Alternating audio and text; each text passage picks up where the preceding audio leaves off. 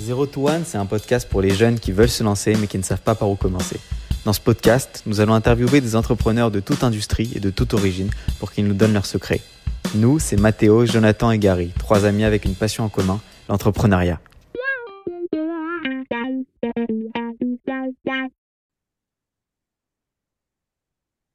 Hello tout le monde, on est super heureux de recevoir cette semaine sur Zero to One un génie du marketing, Jérémy Bendayan. Jérémy, c'est ce qu'on appelle un serial entrepreneur un spécialiste du modèle d'agence. Il a notamment lancé juste après avoir fini ses études Advisor, une agence SEO et plus récemment Splasher ou encore de Cointribute. Dans cet épisode, Jérémy va nous dévoiler tous ses secrets qui font sa réussite. Salut Jérémy, comment ça va? Salut Jonathan, tu vas bien? Ravi d'être là. Bah, merci, euh, merci de, de, de nous honorer avec ta présence.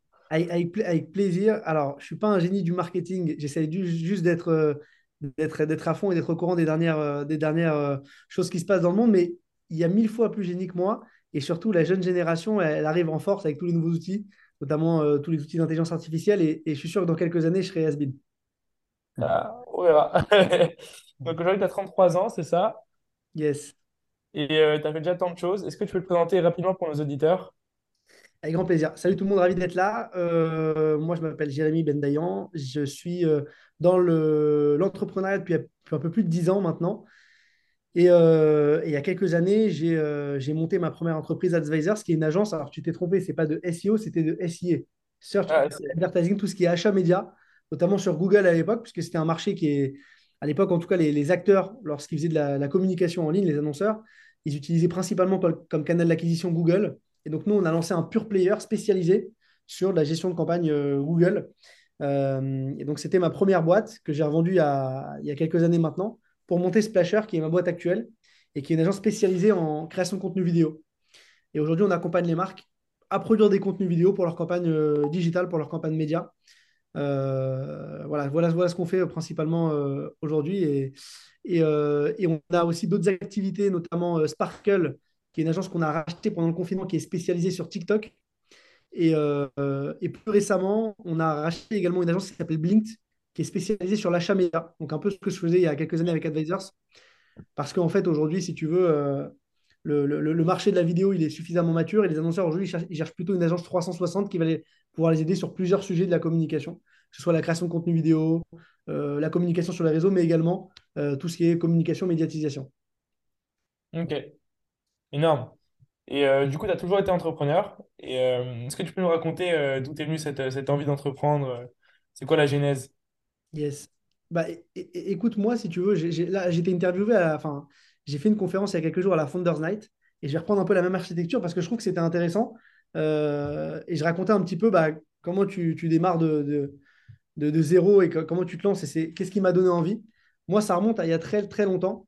Euh, j'étais en seconde à l'école et je me suis fait virer de l'école. euh, j'étais dans une école privée sous contrat, une école qui s'appelle Yavne. Et je me suis fait virer parce que j'avais des mauvaises notes à l'école, je n'étais pas un très bon élève. Euh, et, en fait, euh, mon père m'avait pris pendant le mois de juin-juillet un prof particulier pour euh, travailler mes maths et, ma physique de 8h à 8h. Donc il m'a dit, tu pars pas en vacances, tu travailles à fond les maths, la physique, on va te faire passer dans une autre école, il faut que tu passes des concours, etc. Et, et donc, j'avais travaillé avec un prof. Et si tu veux, euh, un jour, mon père, il rentre dans la salle de, cours. Il, me dit, Jérémy, tu peux sortir, s'il te plaît. Donc, moi, je sors de, la salle. Et mon prof, euh, mon père parle au prof. Et il lui dit, euh, et moi, j'écoute par la porte. Et il lui dit, dis-moi, Samuel, est-ce que Jérémy, est suffisamment intelligent? Est-ce qu'il comprend? Au pire, c'est pas grave, tu vois, il fera un métier manuel, il fera plombier, il fera serrurier, il fera. Voilà, il va gagner sa vie avec ses mains, c'est pas grave. On n'est pas tous hyper intelligents et tout. Et donc, moi, ce truc, ça m'a traumatisé parce que je me suis dit, putain, mon père, il pense que je suis con. Il pense que je ne sais pas. Et, donc, à partir de ce jour-là, ça a été un déclic pour moi. Et c'est c'est vrai, c'est pas du storytelling du tout. Ça m'a donné une énergie où j'ai eu envie de lui montrer que je pouvais faire des choses. Déjà que je pouvais avoir mon bac, c'était la première étape, tu vois. Euh, et après, on enchaînait sur euh, la vie. Je pouvais réussir, je pouvais euh, faire de grandes choses.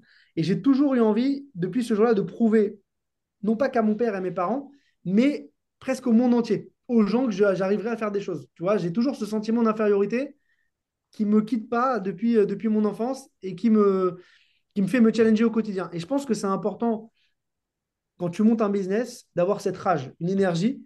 Et il y a des gens euh, qui ont cette énergie naturellement parce qu'eux, ils proviennent d'environnements qui sont défavorisés. Euh, par exemple, un mec qui grandit en cité en France, bah, il a plus de facilité à être motivé, à avoir l'énergie, à avoir la rage, qu'un mec comme moi qui a deux parents médecins, qui vit bien, qui rentre chez lui, il est tranquille. Tu vois Ça m'a donné cette. C'était la première étape qui m'a donné envie de, de, de, monter un business. Enfin, pas de monter un business, mais en tout cas d'avoir l'énergie de faire quelque chose. Et, et après, les années passent. Euh, je fais un MBA en marketing digital. Euh, enfin, d'abord, je fais, euh, je fais d'autres choses. Je fais d'autres études. Je fais un master 2 en contrôle comptabilité audit pour devenir expert comptable. Je me fais chier à mourir. Je, je, base ces études et je fais un MBA en marketing digital. Et moi, depuis que je suis petit, je suis un peu un geek des jeux vidéo, de l'ordi. Tu vois, depuis, que j'ai une dizaine d'années, je, suis très actif sur, l'ordinateur. Et, donc, je me, prends de passion pour le web. Et, pour te raconter un peu mon, histoire ici, c'est en fait ce que j'ai lancé pendant mes études un, nouveau, un premier business. Comment ça s'est fait? J'étais un jour à un cours, où on apprenait à faire des sites sur WordPress, des sites e-commerce. Et le prof euh, nous apprend à faire euh, un, site, WordPress, c'était il y a plus de 10 ans. Et, euh, et en fait, moi, j'ai kiffé le cours, mais c'était très théorique et je voulais mettre en pratique. Et donc, pendant ces années d'école, de, je rencontre une, une copine qui est végane et qui me dit Jérémy, ce serait bien qu'on vende des coffrets végétaliens pour les fêtes de Noël. Il y a un supermarché vegan, c'est fou. Moi, vegan, ça ne m'intéressait pas plus que ça, mais je me dis, il y a peut-être un business, un marché de niche, c'est sympa. Et je me suis dit, je vais mettre à profit mes, connaissances que j'ai appris à l'école. Et donc, j'ai commencé moi-même à coder mon propre site sur WordPress. J'ai fait mes propres campagnes d'achat média sur Facebook, sur Google, et j'ai lancé le site. On a fait une centaine de commandes. Euh, bien évidemment, mon père était très fier de moi il m'a commandé au moins 3-4 paniers. Même si euh, il ne pouvait pas consommer parce que c'était pas cher, mais au moins il voulait me soutenir. Et il avait acheté ses coffrets à l'époque, euh, ses coffrets, euh, ses coffrets, mais ça a été mon premier client. Et finalement, le business, cette première boîte n'a pas fonctionné parce qu'avec mon associé de l'époque, on s'entendait pas. Elle, elle était maman, elle avait un enfant et donc elle avait une vie où elle pouvait pas bosser le week-end, etc. Et moi, j'étais mort de faim, je voulais que faire des choses. Et donc finalement, on n'a pas pu, euh, pas pu continuer euh, l'aventure ensemble. Mais j'ai appris, en, tout cas dans cette première boîte, j'ai appris plein de choses. J'ai appris euh, il fallait mettre les mains dans le cambouis, il fallait, en tout cas pour devenir expert et, fort, il fallait y aller, il fallait, fallait apprendre à le faire par soi-même. Et j'ai appris énormément de choses. et donc, ça m'a coûté peut-être 1000 euros d'investissement que j'ai perdu, mais beaucoup d'apprentissage et, surtout, en tout cas, une première, un, premier business lancé. Et donc, ça m'a donné confiance. Et puis, quelques années après, euh, enfin, non, une, année après mes études, j'ai lancé ma première boîte Advisors, euh, qui, est, qui, a été mon premier business, qui est une agence d'achat média. Et je me suis lancé, si tu veux, sans aucune euh, idée derrière la tête. Pas en mode je vais monter une multinationale, pas en mode je vais monter un truc de fou. Je, veux, je voulais juste lancer un business parce que j'avais envie d'être libre. Moi, je suis un grand fainéant. Euh, j'ai pas envie de pression d'un patron, de machin. Je voulais juste être freelance et monter un business j'avais fait un stage dans une agence média qui s'appelle JV Web à Montpellier qui faisait euh, la pub sur Google. J'ai dit, je vais faire la même chose à Paris. Et donc, j'ai monté Advisor, c'est ma première agence. On délivrait des services euh, de référencement payant sur Google. Du coup, tu nous as parlé euh, de la création d'Advisor. Tu nous as dit rapidement que tu avais un peu travaillé dans ça. Mais comment est-ce que l'idée t'est venue? Enfin, Comment tu t'es motivé à, à, entreprendre et à lancer du coup une agence Qu'est-ce enfin, qui s'est passé dans ta tête à ce moment-là? Je t'ai dit un petit peu par hasard, c'est-à-dire il n'y avait rien de prémédité. Je ne me suis pas dit que j'allais vendre ma boîte un jour. Je me suis pas dit, je me suis juste dit, en fait, j'ai fait un stage dans une agence euh, qui faisait exactement la même chose à Montpellier, qui était super forte, qui s'appelait JV Web, qui était très proche de Google. Donc je me suis dit, je vais apprendre avec les meilleurs. Et j'ai kiffé le métier. Je trouvais ça sympa. Tu bosses derrière un ordi, on ne prend pas la tête. Tu peux bosser la nuit, le matin, le jour. Enfin voilà, il y a pas de contrainte, tu peux bosser à peu près n'importe où. Et j'ai senti une opportunité de faire quelque chose. Euh, et je sentais en fait que le marché, euh, il y avait encore de la place. Et je me suis dit, je vais devenir freelance. Et puis, j'ai lancé cette activité. Et euh, donc, vraiment, j'ai pas fait d'études de marché. Je me suis confronté et j'ai même pas eu besoin parce qu'en fait, c'est un métier qui existait déjà. Donc, j'ai copié un mec. J'ai fait exactement la même chose que lui. Et je me suis dit, je vais essayer de faire aussi bien parce qu'il était très bon. Et puis finalement, on a essayé même de faire mieux. Euh, voilà un peu l'idée du truc et je voulais juste gagner ma vie. Ok. Euh, ça a été ça. Et la seule chose, si tu veux, où je peux dire que j'ai eu peut-être une énergie euh, un peu différente, c'est, c'est en fait, comme je t'ai dit, j'ai monté Veggie Chic, qui était une, quelques, temps, quelques années avant, une boîte euh, où je vendais des coffrets pendant les fêtes de Noël, et je me suis rendu compte que vendre en ligne, c'était pas si simple que ça. Il y avait beaucoup de coûts, euh, c'était une charge importante. Et donc, et donc je voulais business avec des je voulais business euh, euh, où je chercher mes clients en B2C, c'est compliqué. Donc, j'ai préféré euh, lancer, lancer un business plutôt de service en mode agence. Et ce business, il collait bien. Et il collait bien parce que. Et, depuis, bah, j'ai mis un mot sur ça. C'est une phrase que j'adore répéter c'est à la rue et vers l'or, ceux qui se sont enrichis sont les vendeurs de pelles et de pioches. Moi, je suis un vendeur de pelles et de pioches. Je vends aux, aux annonceurs, aux e-commerçants euh, les pelles et les pioches pour chercher la pépite d'or. Euh, et, en fait, je m'enrichis comme ça. Et c'est quelque chose qui me va très bien parce que j'ai déjà été dans la position de, monter un business et moi-même de chercher la pépite à l'époque Chic Et c'est très compliqué. Il y a très peu de, boîtes qui réussissent au final euh, parce qu'un business, c'est hyper dur, c'est hyper concurrentiel, il y a beaucoup d'acteurs. C'est plus l'Eldorado comme à l'époque. Et donc, je trouvais que ce business de, service m'allait bien et me permettait de, de développer mon activité sereinement et de faire quelque chose qui me plaisait. Ok. Et comment, euh, donc, cette entreprise-là, si j'ai bien compris, tu ne l'as pas euh, montée seule, tu étais euh, associé. Comment est-ce que ça s'est fait, la rencontre avec tes associés? Écoute, j'ai monté avec un associé qui s'appelle Franck Carasso, qui est toujours mon associé, et qui est un mec avec qui je me complétais très bien. Déjà, c'était pas mon meilleur pote, c'était un pote, mais je connaissais ses valeurs, donc je me suis dit, c'est un mec qui m'arnaquera pas. Je, Enfin voilà, je, sais qu'on s'entendra bien. Euh, c'est un mec que je connaissais depuis déjà euh, quelques années, tu vois, 5-6 ans, euh, que j'avais rencontré en vacances au Mexique, à Cancun, et on était restés potes. Donc c'est voilà, ça s'est fait comme ça. Et puis lui, à ce moment-là, il, avait fait les ponts et chaussées, il était brillant. Il bossait en trading et il se faisait chier dans son taf. Et j'étais boire un café avec lui. On a matché au bout du deuxième café, on s'est dit on s'associe. Et, et on s'est associé à 50-50 ça a été important parce que moi, j'avais la conviction que, en fait, dans ma première activité, on a eu un problème, c'est qu'on n'était pas alignés sur les engagements. On avait 50% des parts chacun, mais on n'était pas tous les deux alignés. Elle, elle était maman, elle avait un enfant, elle voulait pas travailler le week-end, elle voulait finir le soir à 18h. Bon, on n'était pas alignés sur les objectifs. Lui, Franck et on était alignés. Et pour être complètement alignés, je savais qu'il fallait qu'on ait les mêmes nombres de parts. Parce que si moi j'ai 60 ou j'ai 70, à un moment donné, il peut se sentir lésé s'il met plus d'énergie ou la même énergie que moi. Donc il fallait qu'on soit sur le même pied d'égalité. Donc même si j'avais l'expertise et lui ne l'avait pas, on est associé tout de suite à 50-50. Et je vais te dire, c'est même moi qui lui ai proposé parce qu'à la base, il me proposait lui 60-40. Il m'a dit non, moi je trouve que c'est bien que tu aies un peu plus parce que tu amènes l'expertise. Je lui ai dit non. D'expérience, je pense qu'il est mieux qu'on ait 50-50. Et puis on est resté comme ça et aujourd'hui on est toujours associés. Et, euh, on a lancé euh, l'activité comme ça. Mais c'était un pote de base. Et puis, euh, et puis, ça s'est bien goupillé pour nous.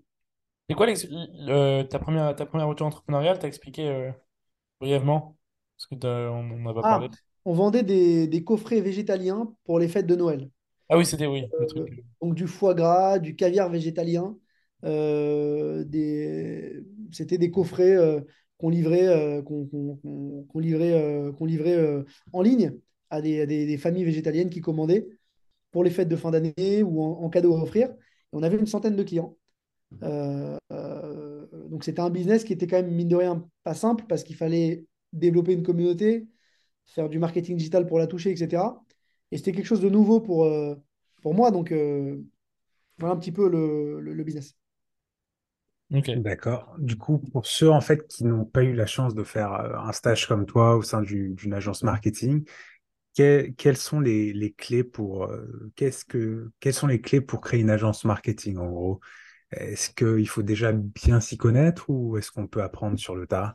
Et aussi, comment tu te différencies de, tes compétiteurs en gros? Parce qu'il y a beaucoup, beaucoup d'agences euh, aujourd'hui.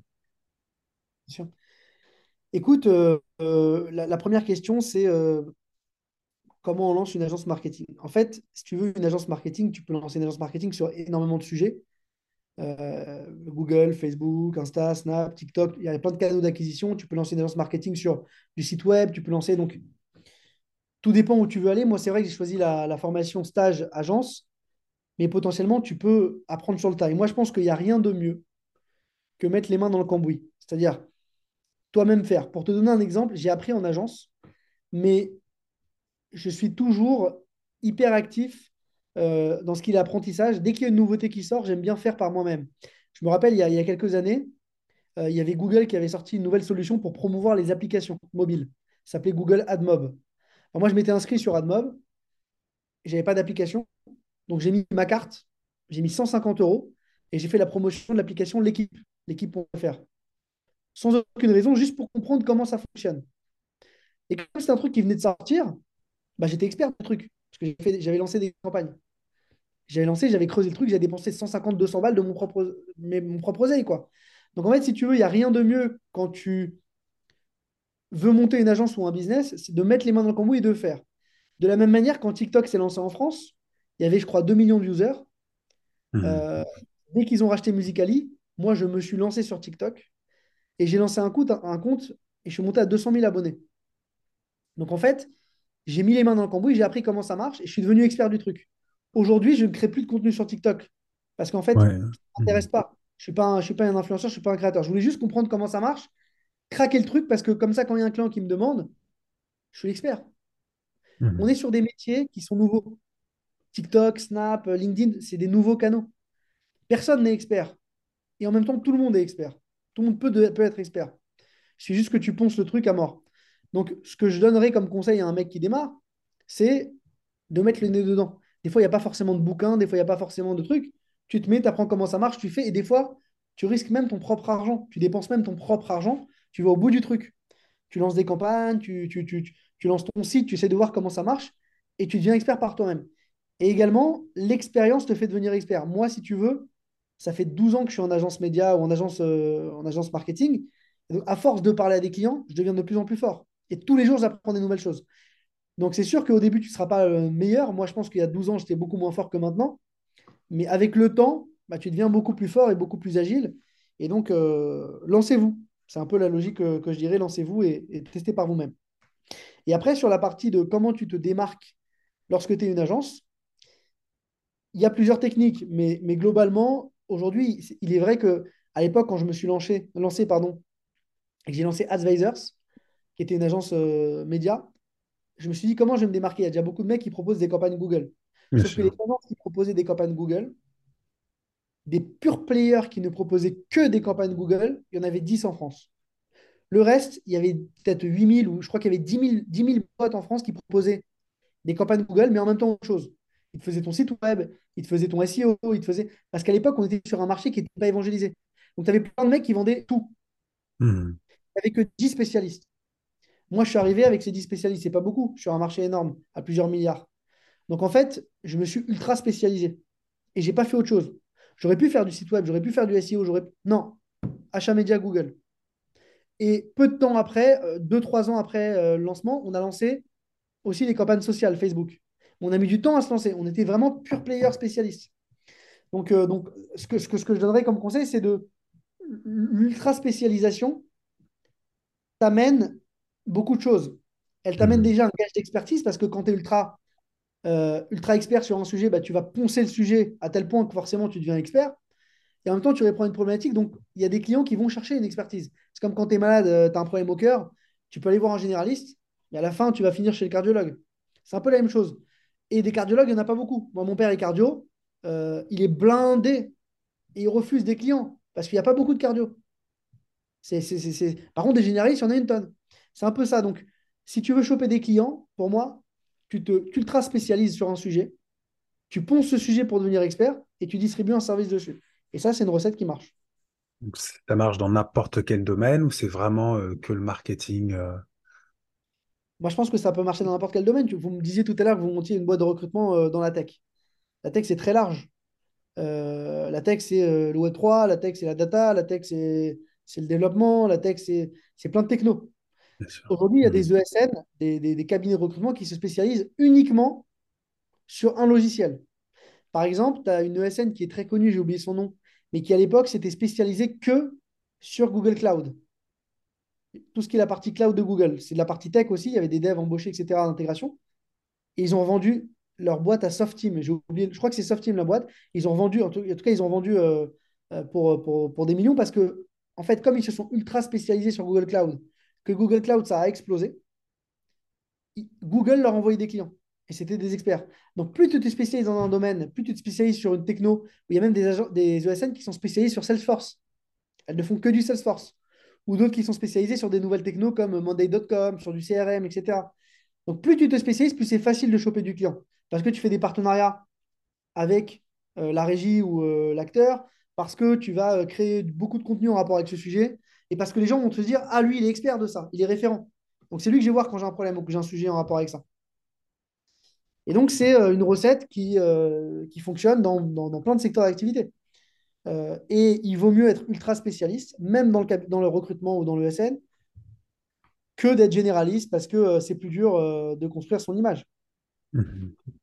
D'accord, mais du coup, comment les gens, en fait, ils vont savoir que tu es enfin, la personne la plus spécialisée du domaine et venir vers toi pour euh, demander tes services? Comment, ils savent, en fait, que tu es la référence dans le, domaine?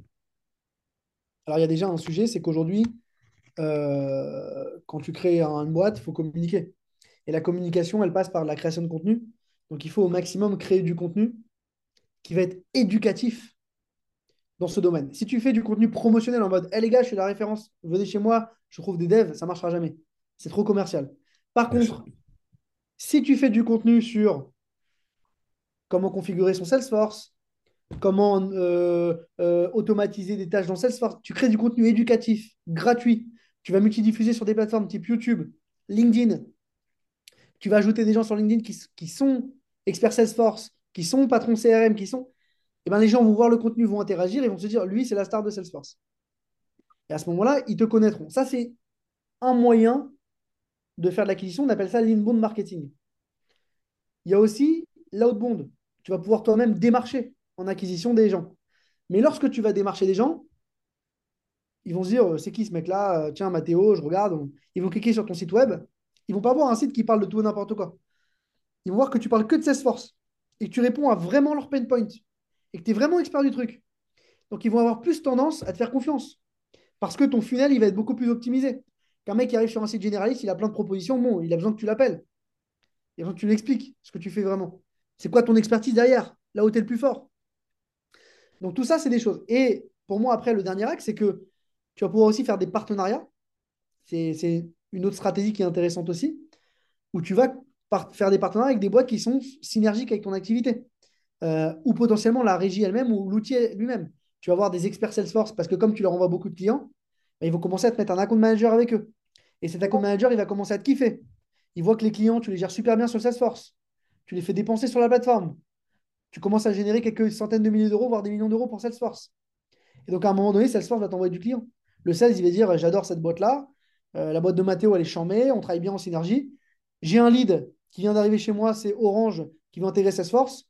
Mes équipes, moi, je suis un, logiciel, je ne vais pas onboarder, je l'envoie chez Mathéo. Et il va onboarder avec son, son SN et placer des experts, des consultants pour le client. Donc, les partenariats, c'est aussi une stratégie euh, intéressante d'acquisition. Et du coup, euh, donc, si j'ai bien compris, à la fin d'Advisor, tu as revendu l'agence. Euh, j'aimerais bien comment, comprendre déjà comment s'est terminée l'aventure et comment ça se passe la revente d'une agence Parce que enfin, la revente d'une entreprise qui a un produit ou, ou ce style d'entreprise, c'est compréhensible. Mais pour une agence, qu'est-ce qu'ils achètent exactement? Est-ce que c'est ton expertise, mais du coup, ça dépend de toi Est-ce que ça va être ton, ton, ton, tes clients enfin, tu vois? Alors, ouais, si tu veux, c'est important. Tu, tu, tu, mets le point sur plusieurs questions. La première, la première c'est que effectivement, quand tu communiques sur les réseaux, il y a un risque. C'est que tu montres ta gueule de partout et les clients, ils viennent pour toi. Et donc, à un moment donné, il y a une dépendance forte. Et donc, tu te dis au final, advisor sans Jérémy Vendayan, c'est de la merde. Parce qu'en fait, c'est lui qui va amener le business ou c'est son associé, etc. Et c'est les têtes. C'est le risque de toutes les boîtes parce qu'effectivement, aujourd'hui, il y a plein de boîtes qui sont portées par leurs fondateurs. Néanmoins, nous, on a construit notre boîte avec quand même 25 collaborateurs à l'époque. Et donc, on ne faisait pas tout porter sur nous. Tu avais quand même nos collaborateurs qui avait une part dans, dans, l'acquisition. On avait une sales qui démarchait du client, on avait des account managers et de plus en plus, on avait des experts. Donc, j'étais plus le seul expert. Donc, quand tu grossis, en fait, euh, tout l'enjeu, c'est d'arriver à partager ton expertise avec tes équipes, les faire monter en compétences et que même puisse euh, bah, drainer du business et ramener du business dans ta boîte. Et c'est ce qu'on avait essayé de faire à l'époque sur Advisors. Et c'est ce qu'on essaie aussi aujourd'hui de faire sur Splasher. Tu vois, chez, chez Splasher, je ne suis pas le seul à communiquer. Il y a euh, Diane, qui est une, une fille de mon équipe, qui elle est très forte sur les réseaux, qui communique. Il y a mon associé Anaël, Samuel, il y a Quentin, etc. On est plusieurs à communiquer. Il y a Julien, ce qui fait que je ne suis pas le seul. Et donc les gens voient Jérémy, mais moi, j'ai plus autant d'incidence sur la boîte. Euh, on est beaucoup à communiquer. Donc, c'est vrai que lorsque tu vends ta boîte, ou une boîte de service, ou peu importe, il ne faut pas qu'il y ait trop, une trop forte dépendance avec le fondateur et que ça dépende que d'un mec pour générer du business. Ça, c'est le premier sujet. Après, comment est-ce qu'on vend la boîte? Bah, Au bout d'un moment, tu fais un de chiffre d'affaires, tu te dis, euh, j'aimerais bien vendre pour sécuriser. Euh, parce que, certes, tu es une agence, tu fais, tu fais des sous, mais tu veux sécuriser. Donc, nous, ce qu'on a fait avec mon associé Franck, c'est qu'on a regardé sur Google nos concurrents et on a regardé comment ils s'étaient vendus et à qui ils avaient vendu.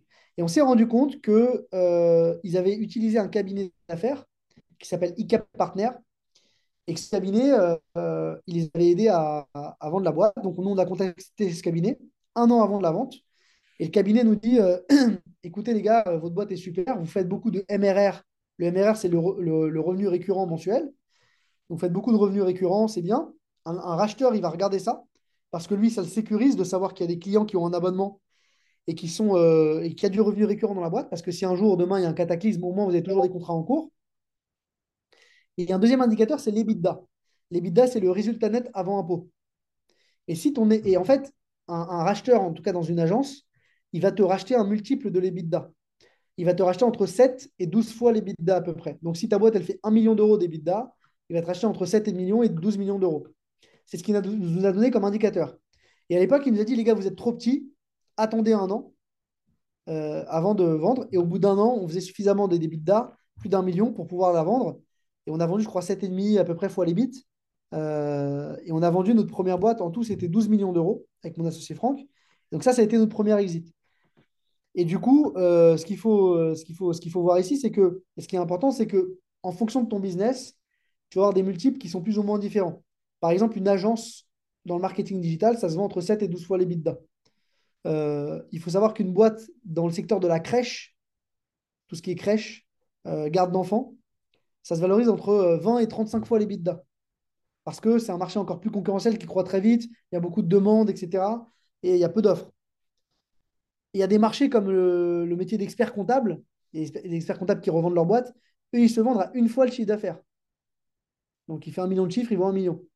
Donc, en fait, tout dépend de l'activité dans laquelle tu es. Et c'est bien, avant de, une- avant de démarrer une boîte, de savoir comment se valorise ta boîte à la sortie. Par exemple, les ESN, alors, je n'ai pas toutes les infos, mais ça peut se valoriser au chiffre d'affaires. Certaines, à l'époque, se valorisaient au chiffre d'affaires. De plus en plus, on regarde les l'EBITDA aussi, parce que les ESN se marketent un peu comme euh, agence digitale, souvent en mode, euh, tu vois, euh, cabinet de conseil, souvent c'est ce qu'elles font les ESN, donc un peu plus sur le mode agent, donc un multiple de l'EBITDA aussi. Donc c'est bien lorsque vous montez un business de regarder quel est l'exit possible. Et nous, c'est comme ça qu'on l'a regardé. Et peut-être une histoire intéressante aussi à raconter. c'est qu'on avait deux propositions, euh, on avait deux propositions d'offres. On avait une offre euh, qui était à, à 12 millions d'euros et une offre qui était à 18 millions d'euros et, qui était beaucoup plus chère. La première offre, elle ne nous engageait pas sur la durée.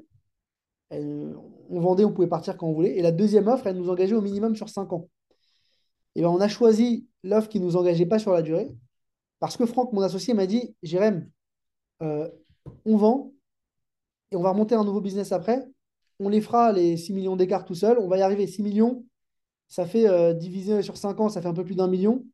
Divisé en deux, euh, ça fait 500 000 chacun. T'enlèves les impôts, il reste 300 000. On va les faire les 300 000 par an chacun. On va y arriver. Donc en fait, même si c'était des gros chiffres et un gros écart, eh ben, on, a su, on, a, on, a, on a su après rebondir et lancer un nouveau business. Et ça a été important pour nous parce que c'est vrai que c'est tentant des fois de prendre un gros chef, mais quand, mais quand tu perds ton indépendance et ta, et ta ouais, voilà, ton indépendance, bah, ça devient compliqué. Après, tu peux t'endormir dans un business. Et donc, nous, on a préféré choisir euh, la liberté. Quoi. Rester hyper actif, quoi. Exactement. Et Pour pas, coup, pas s'essouffler. ce que vous avez fait que vous avez lancé Splasher juste après, c'est ça? Exactement. On a lancé Splasher à peu près un an après. Un peu plus d'un an après.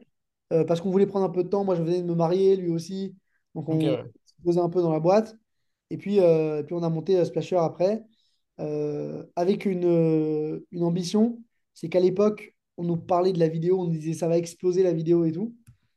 Et, euh, et en, fait, euh, et en fait, nos clients ne faisaient, faisaient très peu de communication vidéo. Ils dépensaient beaucoup de budget sur Google. Et donc, on s'est dit, OK, il y a un problème parce qu'on voit arriver des jeunes startups qui communiquent qu'en vidéo, comme Ornicar, euh, comme euh, plein de boîtes comme ça. Et nous, nos clients qui sont des grosses marques, elles communiquent surtout sur Google et elles font très peu de vidéos. Ou alors elles prennent leur pub télé, elles la mettent en ligne et, ça fait zéro perf. Donc, il faut créer une agence qui soit agile et qui aide les marques à, se, euh, à aller sur ces marchés vidéo pour communiquer parce que c'est un canal qui est en train d'exploser. On consomme de plus en plus de vidéos. Et on a lancé Splasher directement après, après Advisors. C'est le canal UGC, c'est ça? Alors, UGC, c'est un format, UGC, c'est un format de vidéo, c'est User Generated Content. C'est euh, les, les- les contenus vidéo créés par des, par des clients ou des, créateurs de contenu. Nous, on, f- on- on- on fait des formats UGC, mais on ne fait pas que des formats UGC, on fait plein de formats vidéo. Le but, c'est de faire des vidéos qui vont performer dans tes campagnes médias, qui vont être agressives au niveau prix, donc pas cher, parce qu'aujourd'hui, il faut que, enfin, il y a un phénomène qui s'appelle l'ad fatigue, c'est que lorsque tu fais des campagnes de pub, la créa, elle se fatigue. Pourquoi? Parce que nous, internautes, on consomme beaucoup de contenu, on se lasse très vite du contenu. Donc, si tu ne renouvelles pas régulièrement tes créas, t'es mort. Donc, on a créé un modèle, on délivre aux clients, non pas une vidéo, mais 10, 20, 30, 100 à l'année, sur un prix très agressif pour qu'ils puissent le rentabiliser. Et, euh, sur des formats très courts, très jeunes, face caméra, UGC, etc. Et on faisait ça il y a, il y a 4 ans. Et à l'époque, personne ne savait ce que c'était l'UGC. Aujourd'hui, tout le monde en parle. Mais nous, on Ouais. a un Eldorado devant nous parce qu'il n'y avait personne. Et donc, on a signé comme ça des grands comptes, des, des très grosses marques. On a eu plus de 600 clients parce qu'on était un précurseurs sur ce marché.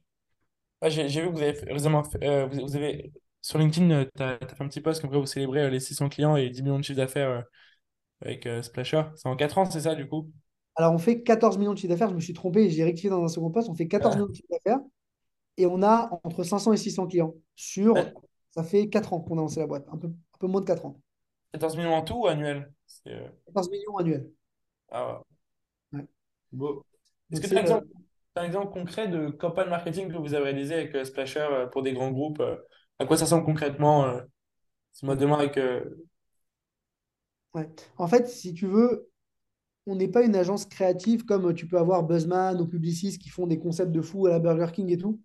Moi, je suis une agence de la perf. Donc, moi, mes vidéos, c'est un mec euh, euh, qui bouffe un produit, qui dit putain, c'est chambé, euh, t'as faim? Euh, ou alors, soir de match, tu regardes un match de foot, je te dis, tiens, ce soir, c'est PSG-OM, Paris sur Unibet, la cote, elle est pas chère, Paris sur le but de Mbappé, vas-y, tiens, Paris. C'est des formats très catchy, très agressifs. Donc, il n'y a rien de créativement fou. Par contre, ça génère des ventes. Donc moi, ma force, c'est d'arriver à écrire avec mes équipes des formats qui vont générer du business. Et c'est pour ça qu'on appelle le snack content. On n'est pas sur du contenu haut de funnel qui va générer de la notoriété, qui va te faire rire ou qui va te... C'est un concept marketing fort, mais par contre, on est sur le bas de funnel, sur la perf.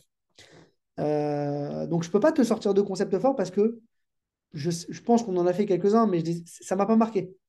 Euh, par contre, on délivre 5-6 000 vidéos par an. On délivre de la masse. On est un épicier de la, de la créa.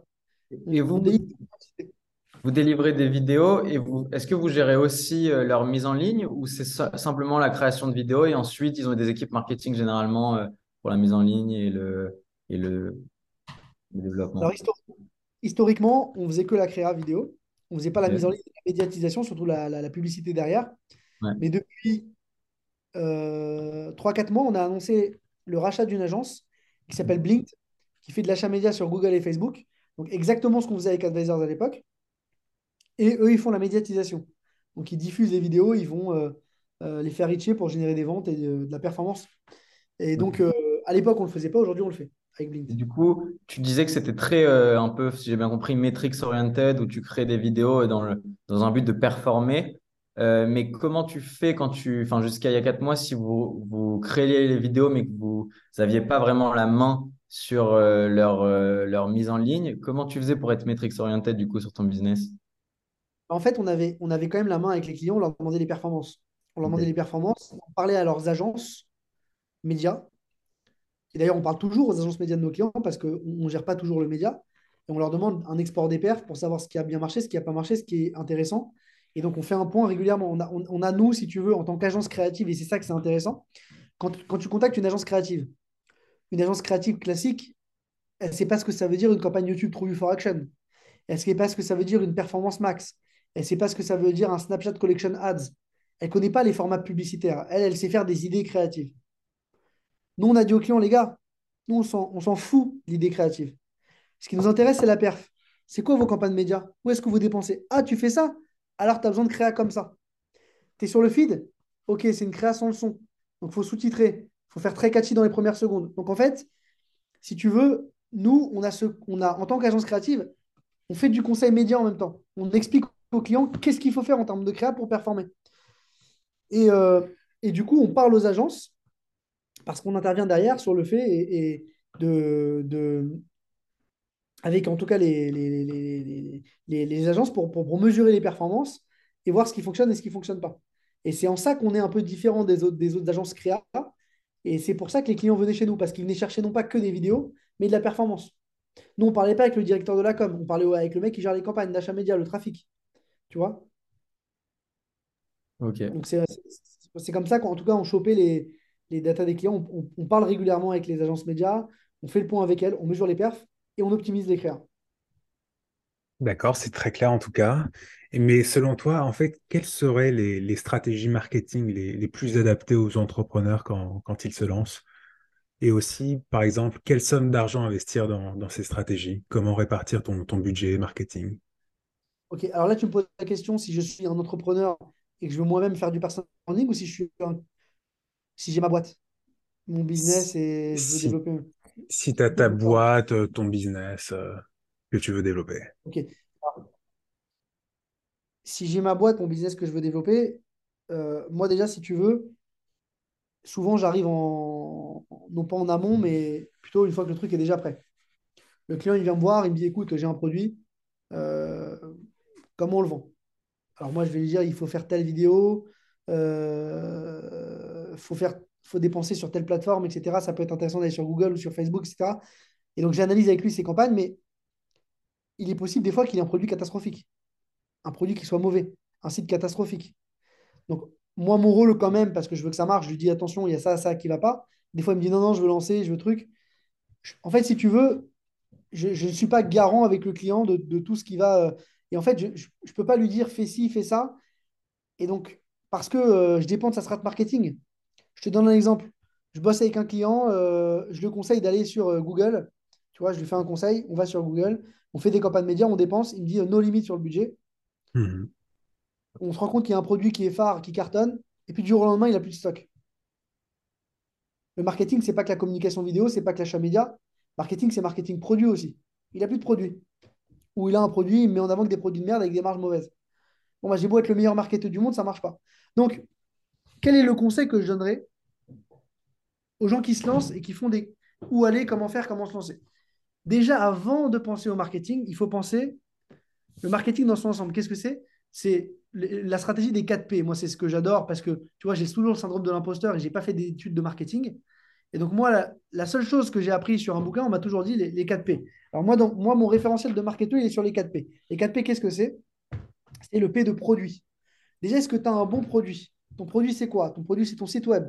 Ton produit, c'est euh, les produits que tu vends. Ton produit, c'est tes stocks. Ton produit, c'est tout ça. C'est ton packaging. Est-ce que tout ça est suffisamment bon? Après, ton produit, tu as le prix. Est-ce que ton prix est bon par rapport à la concurrence? Mais est-ce que ton prix te permet d'avoir suffisamment de marge? Donc, c'est quoi le coût d'acquisition que tu vises? Parce que si tu vends un produit euh, hyper pas cher et que tu n'as pas de marge derrière, tu vas me dire attention, je ne suis pas rentable. Il me faut un, ROI sur mes campagnes énormes. Donc, mais les campagnes que je vais faire derrière, elles ne vont pas être en logique. Il n'y a pas de logique.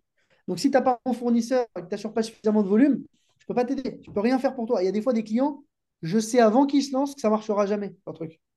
Je vois leur business, je sais que ça ne marchera pas. Après, tu as euh, Place. Alors, on, va commencer. Place, c'est euh, où est-ce que tu te lances? Sur quel marché? Sur quel marché Mais sur quel marché, ça veut dire aussi à quel time to market À quel moment de marché? Si demain tu te lances aujourd'hui en pleine crise financière où l'inflation est énorme, tu vas faire moins de ventes que pendant le Covid, si tu lances un business en ligne. Donc il y a aussi une question de, promotion, le P de promotion.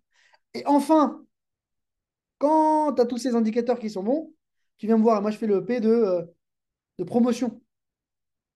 Marketing. promotion, c'est vidéo, c'est content, c'est achat média, c'est ce que tu veux.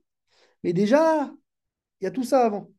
Et donc, si tu veux, euh, la question pourquoi je ne peux pas y répondre, parce que tout dépend du mec que j'ai en face de moi. Tout dépend de sa maturité. Tout dépend de où il dans l'activité. Quand c'est un mec qui se lance de zéro, moi, mon métier, il est que sur le P de promotion. Bien évidemment, je vais lui donner des conseils parce que d'expérience, j'en ai vu tellement des clients passer que je peux l'aider. Et mon métier, c'est pas de faire un site web. Je suis pas très bon en UX. Mon métier, c'est pas de négocier avec ses fournisseurs. Donc, je vais lui donner les bons indicateurs clés qui vont l'alerter s'il y a un problème. Mais des fois, l'entrepreneur, il ne réalise pas qu'il n'a pas suffisamment de marge sur un produit. Il arrive, il me dit Ouais, je lui dis Comment tu marches sur ce produit? Il me dit à 20%. Il ne sera pas rentable, c'est impossible. Ou, ça, ou même à 50% sur le web. Tu as des coûts d'acquisition trop forts. Et je regarde ses concurrents, ils sont deux fois moins chers que lui. Ça ne marchera pas. Tu as beau tourner le truc dans tous les sens, euh, il n'a pas un assez bon prix, il est mort. Avant de lancer. Euh, ou alors il y a un mec qui fait la même chose que lui, ou alors son, métier est trop pénétrable facilement. C'est moins vrai sur les métiers de service. Parce que les métiers de service, euh, tu as, moins cette logique-là. Encore que sur un métier de service, il faut que le produit soit bon. Et quand je dis produit, c'est qu'imaginons que demain, euh, tout se passe bien, on vende. Et puis finalement, je te donne un exemple d'un mec qui vend des formations en ligne. Il a un super produit, un super bon prix, je sais pas, tout est bien. On fait de la com. Et puis finalement, la formation en elle-même, elle est nulle à chier. Le mec a déjà payé. Qu'est-ce qui va se passer? Recommandation négative. Il va avoir une sale réputation. Après, dis plus rien, moi. Je ne suis pas un magicien. Donc, un entrepreneur qui, euh, qui lancerait un produit pour limiter un peu le scope, pour toi, est-ce qu'il devrait euh, attendre un peu d'évaluer son product market fit du coup pour lancer son, son, son marketing et passer par une agence? Ou est-ce que ça peut être aussi une stratégie de commencer le marketing très très tôt, justement pour tester son idée avant euh, de mettre trop d'argent dans la création vraiment du produit, euh, etc. Moi, j'aime bien l'idée de tester son marché toujours pour comprendre parce que comment tu crées ton marketing, euh, produit, prix, etc., tu testes. Tu testes ta landing page, tu testes ton offre, tu testes ton prix, tu testes plein de choses et à la fin, tu te confrontes au marché. Donc, moi, je dirais bien évidemment, quand tu es entrepreneur, tu mets les mains dans le cambouis, je l'ai dit tout à l'heure, tu te testes par rapport au marché. Tu vas, tu rencontres les mecs. Pour donner un exemple, ma sœur, euh, elle me contacte, elle me dit euh, Jérém, j'ai une idée, j'ai envie de lancer Too Good To Go. Je ne sais pas si vous connaissez. Ouais. Too Good To Go en Israël. Ça n'existe pas. Je lui dis Ok, tu t'es posé, je lui dis direct Est-ce que tu t'es posé la question de pourquoi ça n'existe pas? Elle me dit non. Je lui dis bah, Il faut te poser la question. Et elle me dit Je cherche un nom. Je lui dis Mais on s'en fout du nom, il est là. Tu dis, va te confronter, va voir les restaurateurs déjà, va leur parler, demande-leur si ça leur intéresse. Si ça se trouve, ils en ont rien à foutre dans ce pays parce que ça ne marche pas comme ça et les gens n'achètent pas ce modèle-là. Ou même, si ça se trouve, les règles sanitaires ne le permettent pas. Et donc ton produit, il est mort avant de. Donc teste-toi au marché, avant de penser à un nom. Finalement, elle a trouvé son nom quand même. Elle voulait appeler ça Goodbye et Bye B-U-Y. Je lui ai dit, mais t'es une ouf de penser au nom. Ai dit, vas-y, va te confronter, demande, regarde un peu ce qui se passe, Voici les mecs sont chauds. Et si les mecs sont chauds, après, regarde la législation. Et si après, c'est bon, tu testes de leur vendre parce qu'ils peuvent être chauds, mais pas vouloir payer. Parce que eux, pour eux, ils sont prêts, ils sont chauds, mais gratuitement. Et une fois que tu as fait tout ça, après, je t'aide. Mais j'ai là, tu as un gros travail à faire. Et elle a abandonné le projet. Et il y a des entrepreneurs qui abandonnent tôt parce que euh, au final, quand ils se confrontent au truc, ça les saoule. Et euh, ils, veulent juste monter leur business pour faire le nom, c'est bien, le nom, la boîte, le site et tout, parce qu'ils pensent que c'est sympa, mais à la fin, ils lancent un truc, ça ne marche pas. Il y avait plein de choses à faire avant. Il faut être confronté au marché, il faut y aller. Il faut mettre les mains dans le cambouis, rencontrer les gens et, poser des questions et rencontrer un maximum de gens. Et je lui ai même dit, il y a un mec qui avait tenté de faire ça en Israël à l'époque, qui n'avait pas réussi. Je lui ai dit, contacte-le lui. Pas lui demander pourquoi il n'a pas réussi. Ok. Dis-toi, je pense à une chose, pourquoi tu t'es pas lancé. Donc, voilà, mettre les mains dans le cambouis, c'est ma règle. Ok, et du coup, pour revenir euh, brièvement sur Sparkle, tu nous as dit que donc, vous avez racheté cette entreprise et que du coup, à partir du moment où vous l'aviez racheté, vous commencez aussi à mettre en ligne euh, donc, votre contenu. Qu'est-ce que c'est quoi aujourd'hui euh, vos canaux du coup pour la mise en ligne de contenu? J'ai pas compris la question, c'est-à-dire mettre en ligne les contenus? Euh, tu nous as dit qu'avant, vous créiez du contenu vidéo, mais euh, c'était les entreprises elles-mêmes, enfin, vos clients, du coup, qui euh, géraient la mise en ligne, si j'ai bien compris. Là, je parlais de Blinked, qui est une agence d'achat média qu'on a racheté récemment. une agence qui fait de la médiatisation. Sparkle, c'est autre chose. Sparkle, c'est une agence qui est vraiment spécialisée sur TikTok, qu'on a lancé pendant le confinement, qu'on a racheté pendant le confinement. Et eux, en fait, on- nous, on fait un métier qui est assez simple. On gère les chaînes TikTok de marque. Donc, D'accord. tu as une marque c'est de euh, la gestion de TikTok. TikTok, c'est aussi de l'influence marketing sur TikTok. C'est euh, vraiment, euh, c'est ça notre cœur de métier. Donc, on fait toujours de la création de contenu vidéo, sauf que c'est dédié à TikTok et c'est voilà, c'est pure player spécialisé, spécialisé sur TikTok. ok. Euh, et donc là, il n'y a, pas spécialement de, de différence avec Splasher, sauf à la différence, c'est que Splasher fait du contenu plutôt qui est optimisé pour de la publicité. À l'inverse, Sparkle fait du contenu plutôt pour l'organique. On gère des chaînes TikTok, euh, on crée du contenu pour faire grossir l'image de marque, donc on est plutôt un peu haut de funnel versus ce qu'on fait sur, sur Splasher. Ok. Et est-ce que alors tu peux, on, parle énormément de TikTok en ce moment, est-ce que tu peux nous parler un peu de l'algorithme TikTok et nous dire euh, déjà comment il fonctionne en gros et est-ce que c'est adapté aussi bien pour des stratégies B2B que B2C? Et aussi, comment faire du, du buzz, enfin, euh, par rapport au, au type de business que tu représentes. Yes. Bah écoute, alors je vais commencer par la première question. Est-ce qu'il convient au B2C ou enfin, la deuxième question. Est-ce qu'il convient au B2C ou au B2B? Pour moi, il convient à tout, à tous les secteurs, puisque en fait, sur TikTok, il y a à peu, à peu près 30 millions de personnes en France.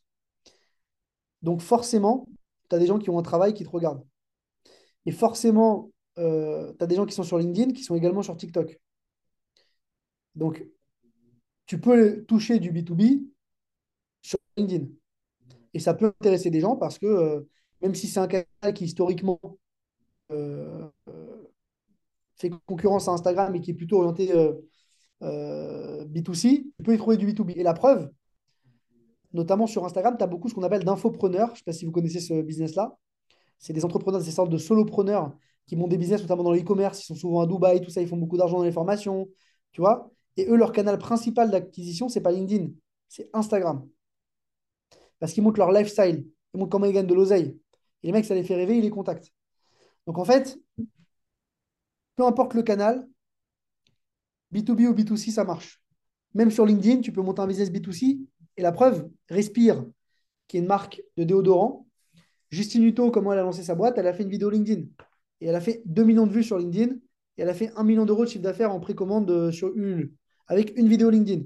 Elle n'a pas fait le buzz sur Instagram, euh, en fonction du canal. Ça, c'est la première réponse. La seconde réponse de l'algo, je ne suis pas dans les petits papiers de TikTok, donc je ne peux pas te dire comment il fonctionne. Par contre, ce qui est sûr, c'est que TikTok, son but, c'est que tu restes sur la plateforme un maximum de temps. TikTok, aujourd'hui, tu passes 1h20 par jour, en moyenne, en France. Son but, c'est que tu passes 2 heures sur la plateforme, parce que plus tu passes de temps, plus TikTok, il te diffuse de la pub. Et plus TikTok te diffuse de la pub, plus tu gagnes de l'argent.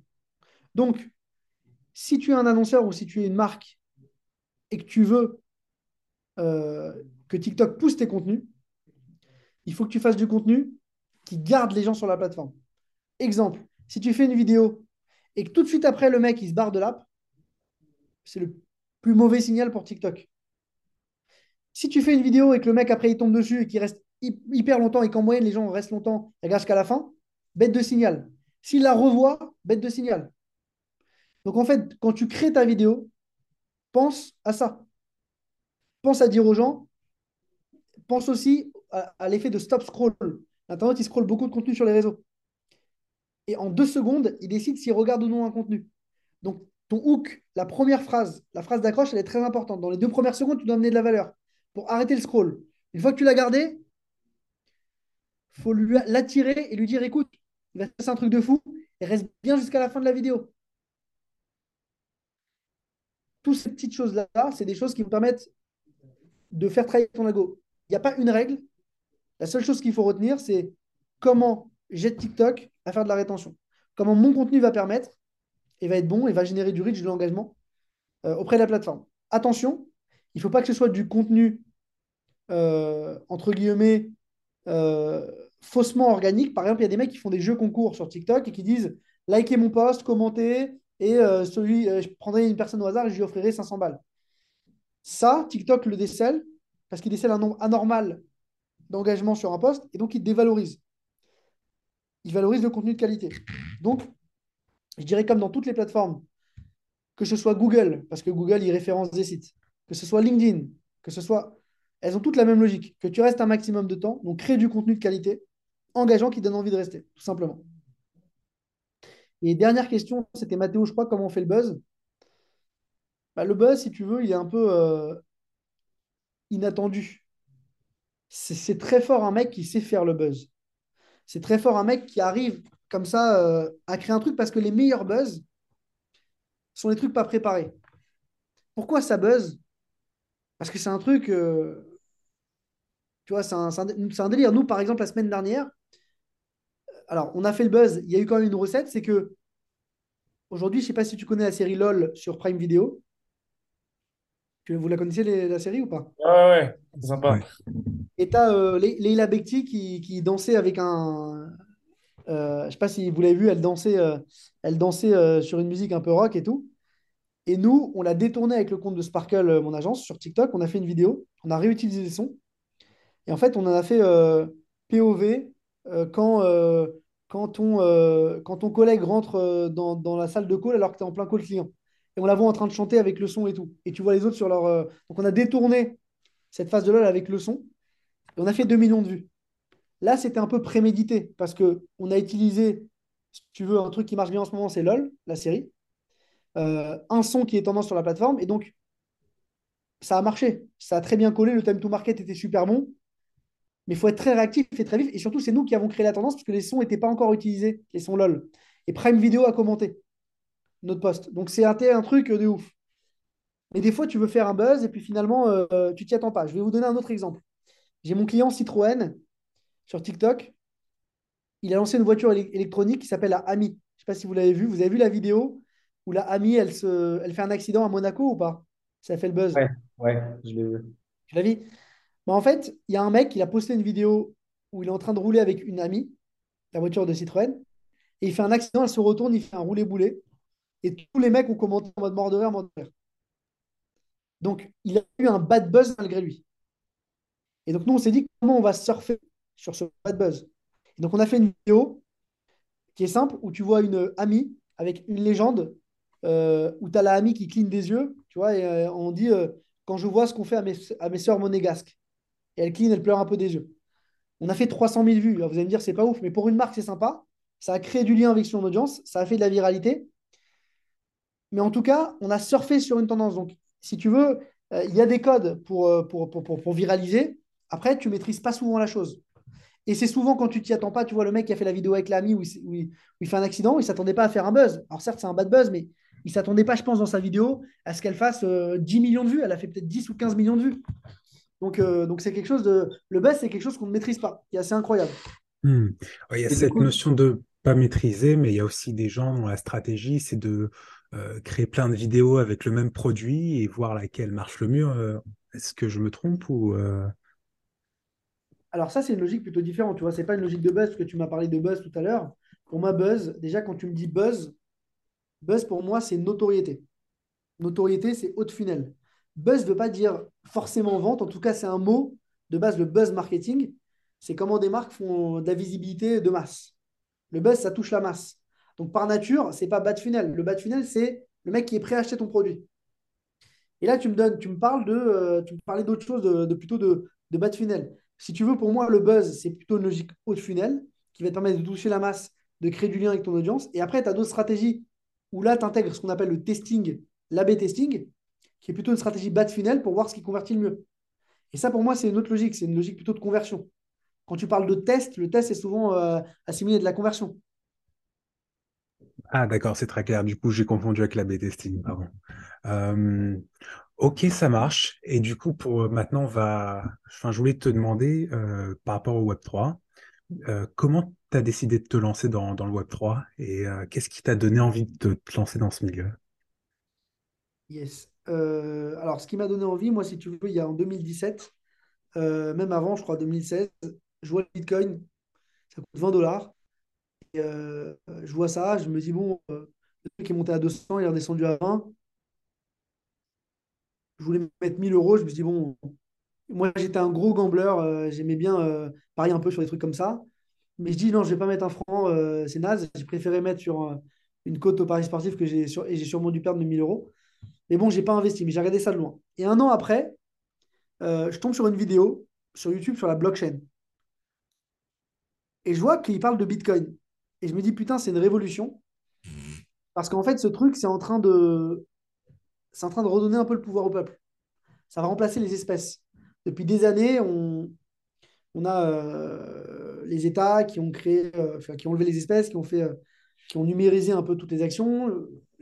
Les commerçants n'ont plus trop euh, possibilité d'avoir un peu de cash. Moi, je me rappelle, mon grand-père, il y a quelques années, il avait un peu de cash, ça lui permettait de tenir parce que s'il payait tous ses impôts, euh, euh, voilà, il n'existait pas. Il y avait toujours un, petit peu d'argent. Ce n'était pas une grosse majorité, mais il y avait toujours un petit peu d'argent qui lui permettait de payer ses vacances, de vivre bien. Tu vois Là, aujourd'hui, il n'y a plus cette notion de cash, plus du tout.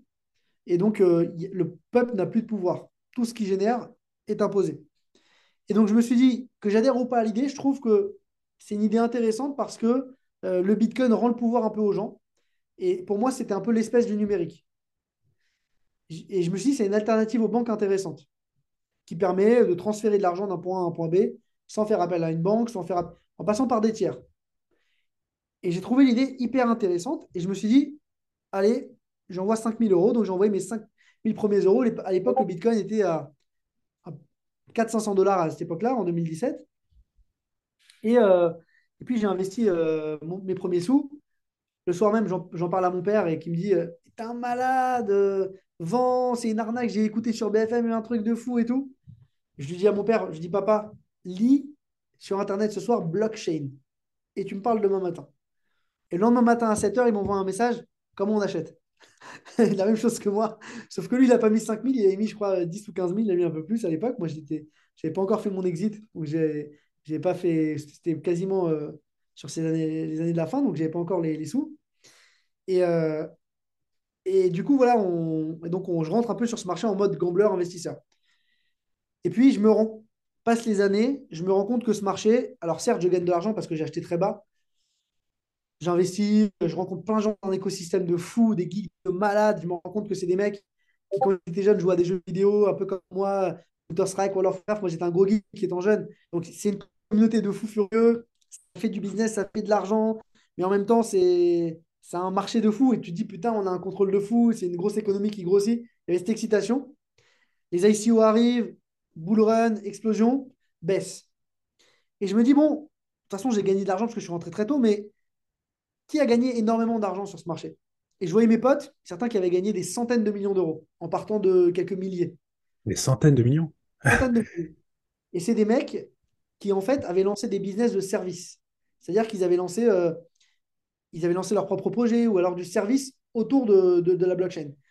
Ils avaient lancé, euh, par exemple, euh, une boîte qui te conseille en ICO qui prenait une commission sur tes investissements. Ils avaient lancé plein de choses comme ça. Et donc, je me suis dit à l'époque, moi, ça peut être une opportunité de, de monter aussi une boîte de service dans, cette, dans ce marché. Et donc, j'ai monté un média qui s'appelle Coin Tribune, qui est un média Web3, euh, parce que je voulais vendre du service dans cet écosystème et, et me connecter à cet écosystème. Et donc, j'ai monté ça. Euh, le truc a commencé à marcher. euh, on est monté à 1 500 000 visiteurs uniques par mois. C'est énorme. Ouais. Et donc, j'ai rencontré énormément de monde sur le, le marché. J'ai rencontré euh, des Ledger, des Binance, des, plein d'acteurs. Et on a commencé à bosser avec pas mal d'annonceurs. Comme je montais ça en même temps de Splasher, j'ai revendu très vite comme une tribune. Ouais. je me suis connecté à cet écosystème et j'ai commencé, et je me suis dit chez Splasher, on va lancer une agence qui s'appelle Blocks, qui est une agence spécialisée Web3. Donc, on a commencé à accompagner des marques sur leur strat marketing Web3. Et aujourd'hui, on bosse avec euh, PMU, par exemple, sur leurs jeux euh, Play to Earn qu'ils sont en train de lancer. On bosse avec Westfield, les centres commerciaux, sur euh, leur lancement de leur marketplace NFT. On bosse avec plein d'acteurs mainstream grand public qui sont sur ce marché, qui, c'est un marché qui les intéresse. Et donc voilà, on est passé d'un marché où c'était, on était quelques geeks il y a quelques années un marché qui se démocratise. Et il s'est démocratisé il y a quelques années, notamment avec le bull run des NFT, qui maintenant est pas terminé, mais qui arrive à maturité. Et là, potentiellement, euh, on attend le, le- un autre bull run. Moi, j'attends ça d'ici fin d'année, l'année prochaine. Et là, on commence à sentir repartir un petit peu le marché avec ce qui se passe au niveau des banques. Ouais, Ouais. bien sûr. Et, et enfin, nous, on l'attendait parce que ce qui était horrible pour nous, c'était que le Bitcoin, il était corrélé aux crises financières. Ouais. Tu vois et on ne trouvait pas ça logique. Parce qu'en fait, euh, quand tu as eu la crise euh, à l'époque de, euh, du Covid, le Bitcoin s'est effondré avec les valeurs boursières. On s'est dit, mais c'est pas normal, au contraire. Le marché s'effondre, il faudrait que le Bitcoin monte.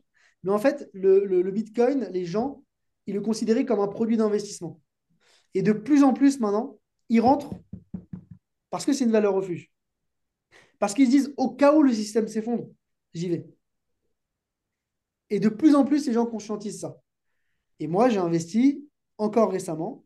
J'ai acheté beaucoup de Bitcoin et d'Ether parce que on ne sait jamais ce qui peut se passer aujourd'hui. Tout peut arriver. Quand tu vois qu'une banque comme Crédit Suisse est en train de déposer bilan, quand tu vois qu'il y a le Covid et qu'on reste enfermé chez nous, plus rien ne m'étonne. Donc tout peut, tout peut arriver, tout peut Ouais. s'effondrer. Et le- les cryptos peuvent être une alternative viable pour euh, concurrencer la monnaie plus tard. C'est vrai. préciser que Zero to One, on n'est pas des conseillers financiers pour ceux qui nous écoutent. Du coup, prendre à la légère tout ce qu'on dit. Mais attention, je ne conseille pas aux gens d'acheter le Bitcoin. Moi, j'en ai acheté parce que pour moi, c'est une stratégie d'investissement intéressante. Et pour moi, encore une fois, et oui, ce n'est pas un conseil financier, c'est que pour moi, je pense que ça peut être une alternative. Ça ne veut pas dire que je mets tous mes œufs dans le même panier, que je je mets euh, 100% de ce que j'ai en crypto. C'est juste qu'aujourd'hui, euh, j'ai investi dans les cryptos parce que je considère que ça me sécurise vis-à-vis du marché. Juste pour revenir euh, à de, de Cointribune, vu que tu as quand même grossi en même pas deux ans, tu es passé à un, un, un million et demi de, de, de trafic par jour, c'est ça? Ou Par mois? Par mois. Euh, en français, c'est en français ou en anglais uniquement le? Français, mais c'était le marché francophone. On touchait l'Algérie, euh, l'Afrique. ouais. C'était 30 ou 40% de notre audience. Quoi les étapes bah, du coup pour grossir aussi vite en deux ans, euh, c'est du B2C du coup, vu que tu targetes uniquement les gens comme toi et moi dans la rue. Euh, c'était quoi le- les étapes pour grossir aussi vite? Le business model est B2B. Parce qu'en fait, on vend quand même aux annonceurs, à des marques, ouais. Mais effectivement, tu as raison, c'est un double marché parce que mon but, c'est aussi de grossir en audience. Ouais. Moi, si tu veux, ça a été assez simple. Je me suis dit, OK, euh, un média, qu'est-ce que c'est?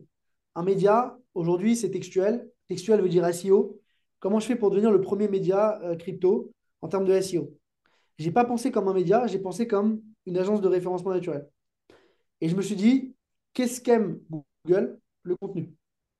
Donc, je voyais Journal du Coin, le premier acteur qui faisait un article par jour sur les cryptos. Moi, j'ai embauché une équipe à Madagascar et j'en ai créé 15 par jour. C'est simple. Je faisais 15 fois plus de contenu que que le premier. Et j'ai pris euh, un pote à moi qui avait une agence de SEO que j'ai associée au capital, qui nous a donné quelques tips pour optimiser le site et on a produit masse de contenu. Et puis après, je suis devenu une sorte de blog, mais ultra présent. J'étais pas média encore, parce que mon contenu n'était pas méga quali. Forcément, quand tu as des mecs à Madagascar qui sont pas forcément spé euh, techniques, qui copient un peu des sites dans le monde entier, c'est une sorte de hack pour grossir vite. À un moment donné, il faut que tu deviens média parce que tu deviens gros. Et donc après, on a recruté un, rédacteur en chef qui venait du journal du coin, justement, et qu'on a mis à la tête du contenu, qui repassait sur les contenus, qui écrivait lui-même ses propres contenus. On a amélioré la qualité du contenu. Mais au début, stratégie de masse, comment on tabasse euh, le content, comment on apparaît partout, stratégie massive. D'accord. Du coup, enfin, vous êtes concentré à produire beaucoup de contenu euh, pour générer plus de trafic, quoi. C'est ça?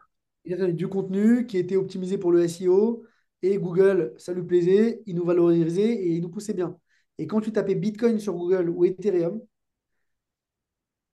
tu avais 15 liens Cointribune. Mais vraiment, sans déconner, tu Ah avais ouais. et sur Google News et sur Google Discover. Google News, c'est quand tu tapes, tu as des petites vignettes là. Tu n'avais que du Cointribune. Tu en avais 15. Qu'est-ce que Google News, il référence la news. Et donc, tu avais un concurrent qui était disponible. Donc, en fait, euh, il venait chez nous, le mec. Et après, on a travaillé aussi ce qu'on appelle les contenus froids. Les contenus froids, c'est des contenus qui sont plutôt euh, stratégiques parce qu'ils ramènent des clients intéressants. Notamment, le mot-clé, les mecs, ils tapaient acheter Bitcoin, acheter Bitcoin avec carte bleue.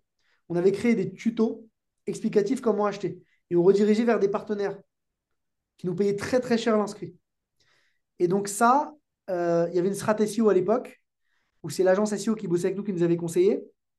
Euh, moi, j'ai pas eu peur d'investir, tu vois. Ils nous ont dit, OK, il y a 200 mots-clés hyper intéressants, froids comme ça, des contenus froids hyper quali, il faut être premier.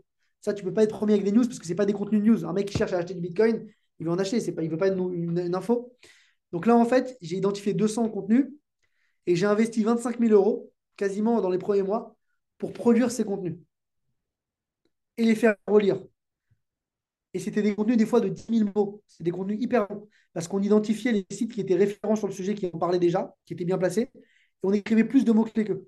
Quasiment 1000 à 2000 mots-clés en plus, en plus sur les pages pour vraiment avoir une chance que Google nous dise, lui, c'est le méga quali. Donc, j'ai pas eu peur d'investir au début. Attention, j'avais déjà vendu ma première boîte. Et Cointribune, a très rapidement fait de l'argent. Parce qu'on est sur un marché de niche, je t'ai dit tout à l'heure, la niche, c'est super. Parce que comme tu es expert sur euh, Média Crypto, qu'il n'y en a pas beaucoup, bah, tout de suite, j'ai des, annonceurs qui m'ont appelé. Tu peux m'écrire un article, tu peux me machin. Donc, on faisait très rapidement 10-15 000 euros par mois, qui me permettait de rembourser mes frais de structure. Je pouvais investir un petit peu. Et puis, euh, au bout de deux ans, on faisait à peu près 50 000 euros par mois. C'est pas énorme. Ça ne me permettait pas d'en vivre parce qu'on dépensait 20-30 000 euros euh, de coûts de structure. Je pense que si, si j'avais pas Splasher, j'aurais pu en faire une bombe. Mais Splasher, c'était mon focus 1. Donc ça, c'était un truc que je faisais vraiment en side. Et j'étais le commercial. Donc j'avais pas le temps de faire plus que 50 000. Et moi, mon but, c'est de signer des annonceurs qui ne me prenaient pas la tête. Qui voulaient un truc automatisé. Donc je leur vendais du lead, je leur vendais des trucs faciles parce que je n'avais pas le temps de gérer ça. Donc euh, je me suis dit, j'ai pas le temps de bien le faire, autant le céder. Et donc j'ai vendu mes parts pour un montant qui est dérisoire parce que je voulais m'en séparer proprement. Le truc, ils, ils, vivent et je l'ai vendu à un mec qui était euh, le gérant que j'avais mis en place. Ok. Et, aujourd'hui, tu as quand même toujours un pied dans le Web3, euh, comme tu nous l'as dit avec BlockX. C'est donc, euh, si j'ai bien compris, une agence de marketing spécialisée Web3. Est-ce que tu peux nous expliquer pourquoi est-ce qu'on a, as besoin d'avoir une agence spécialisée Web3 En quoi ça diffère le marketing Web3 bah, En quoi ça diffère? Déjà, si tu veux, le marché Web3, c'est un marché qui est très geek, qui s'adresse différemment au niveau de la cible. Il faut comprendre les acheteurs Web3, ils ne fonctionnent pas comme des acheteurs traditionnels. Donc, quand tu es une marque Web2 ou même une marque Web3, tu veux communiquer auprès de la cible Web3, il y a un ton, il y a une façon de communiquer. Donc, nous, on fait du community management euh, qui respecte ce ton. On fait aussi de la stratégie marketing où quand un client qui vient me voir et qui me propose une stratégie, je dis attention, ta strat, elle n'est pas bonne, elle ne va pas fonctionner avec la cible Web3. Ton truc, il ne fonctionne pas. Il ne faut pas faire ça. Donc, en fait, ils ont besoin de moi parce que moi, je suis au contact du marché. Je vois le marché au quotidien, j'ai des experts qui ne font que ça. Et donc, euh, même en beer market, on est en beer market aujourd'hui, on est euh, quasiment trois agences Web3 encore existé en France, ce qui n'est pas beaucoup, on doit être une dizaine dans le monde. Peut-être 15-20 des bonnes agences qui, ont, qui font peut-être plus de 500 000 euros de chiffre d'affaires. Nous, on a fait 3 500 000 euros sur Block l'année dernière.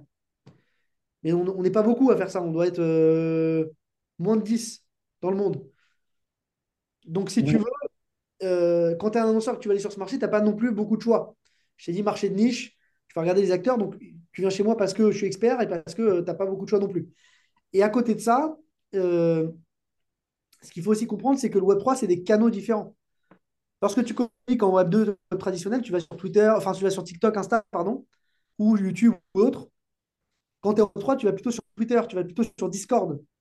Donc les canaux sont différents. Une marque, souvent, elle ne communique pas beaucoup sur Twitter, elle ne connaît pas ses canaux. Donc, tu viens chez moi parce que euh, je connais bien le marché, j'ai l'expertise et parce que je maîtrise la communication qui est hyper différente versus euh, ce qui se fait euh, traditionnellement, ne serait-ce que pour le choix des canaux d'acquisition.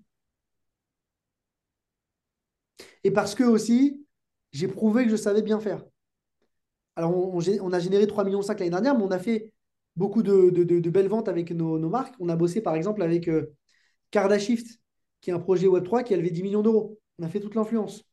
On a bossé avec Evereye, qui a fait 7 millions d'euros. Avec Lord Token, qui a fait 15 millions. Avec Winkiverse, qui a fait 15 millions. Toutes ces boîtes-là, elles ont levé de l'argent. Et on a géré du marketing derrière pour ces boîtes en faisant de l'influence. on a prouvé qu'on savait faire euh, et qu'on était bon et qu'on y arrivait. Et aussi la recommandation qui est importante. Comme je vous l'ai dit tout à l'heure, si vous avez un business mais que votre, votre produit n'est pas bon, euh, bah, les gens ne vous recommandent pas et vous ne faites pas autant de chiffres. Donc, il faut avoir un bon produit. Toi, tu es, fondateur unique sur BlockX ou vous êtes plusieurs? En fait, ce qu'il faut comprendre, c'est que Splasher, c'est un groupe. Ok. Il y a quatre marques aujourd'hui. Tu as Splasher, l'offre Snack, vidéo. Ouais. Sparkle, l'offre TikTok. Tu as Blocks, l'offre Web3. Et tu as, euh, Blinked, l'offre d'achat média. C'est quatre boîtes. équipe? Alors, c'est quatre entreprises, c'est quatre noms commerciaux, pardon, mais c'est une seule entreprise. Ok. Toute la Splasher. Et il y a des patrons sur chacune de ces entités. Sauf que on est tous associés à la même boîte. Donc notre but, c'est que tout grossisse ensemble. Ok, ouais. Donc en fait, euh, tu as un patron de Blocks, c'est Ben, mais Ben, il est aussi associé au groupe. Tu as un patron de Sparkle, tu en as deux même, Anna et Samuel, ils sont, ils sont aussi associés au groupe. On a un intérêt commun. Et moi, j'ai des parts dans ce groupe au global. Donc j'ai plein d'associés aujourd'hui. J'en ai six. Ok. Tu fais un peu un mini publiciste, quoi. À mon échelle, mais euh, en beaucoup, beaucoup, beaucoup, beaucoup, beaucoup plus petit. C'est quoi euh, l'ambition? Pardon? C'est l'ambition de devenir un leader mondial ou vous comptez rester en France? Euh? Je te dis la vérité, l'ambition, je ne sais pas si un jour je deviendrai publiciste, je ne pense pas. Et euh, euh, est-ce que j'irai à l'international? Pourquoi pas? Mais j'ai, c'est trop loin pour moi. Et en fait, si Hmm. tu veux, je peux pas te répondre parce que j'ai jamais fait ce que je fais aujourd'hui. J'ai jamais monté une boîte. On est 100 personnes aujourd'hui dans, dans, dans toutes les boîtes, dans tout. J'ai jamais monté une boîte de 100 personnes. C'est la première fois que ça m'arrive. À l'époque, à Advisors, on était 20 quand j'ai revendu.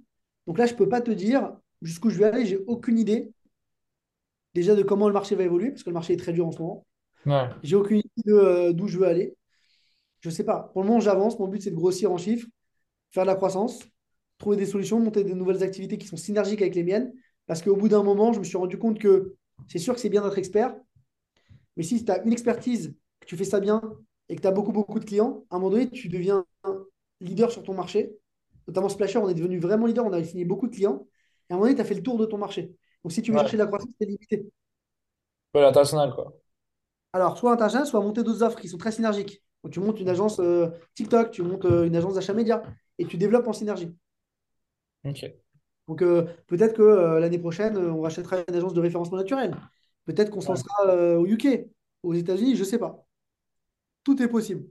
Alors, vous savez tout bien. Et euh, Juste finir, question un peu, euh, question un peu personnelle, du coup, parce que tu nous as dit que tu as énormément de projets en même temps. Comment est-ce que tu fais pour être productif et pour gérer ton temps euh, et tes tasks quand il y a autant de projets euh, sur lesquels tu dois, tu dois travailler? Et avoir le temps de passer sur Zero to One euh, un lundi. Écoutez, les gars, euh, alors je vous dis la vérité, effectivement, j'ai un agenda méga, méga, méga, méga chargé parce que moi, mon but, c'est vraiment de, si vous voulez, de, de faire grossir mes boîtes. Mais ce que je fais aujourd'hui, c'est dans le cadre de mon activité. C'est-à-dire que moi, je refuse jamais un podcast. Jamais, jamais, jamais. Parce que dans votre audience, il y aura peut-être un mec qui va m'écouter, qui va kiffer, qui va devenir client. Et moi, mon rôle aujourd'hui dans ce groupe-là, je suis vraiment dans le marketing et la com.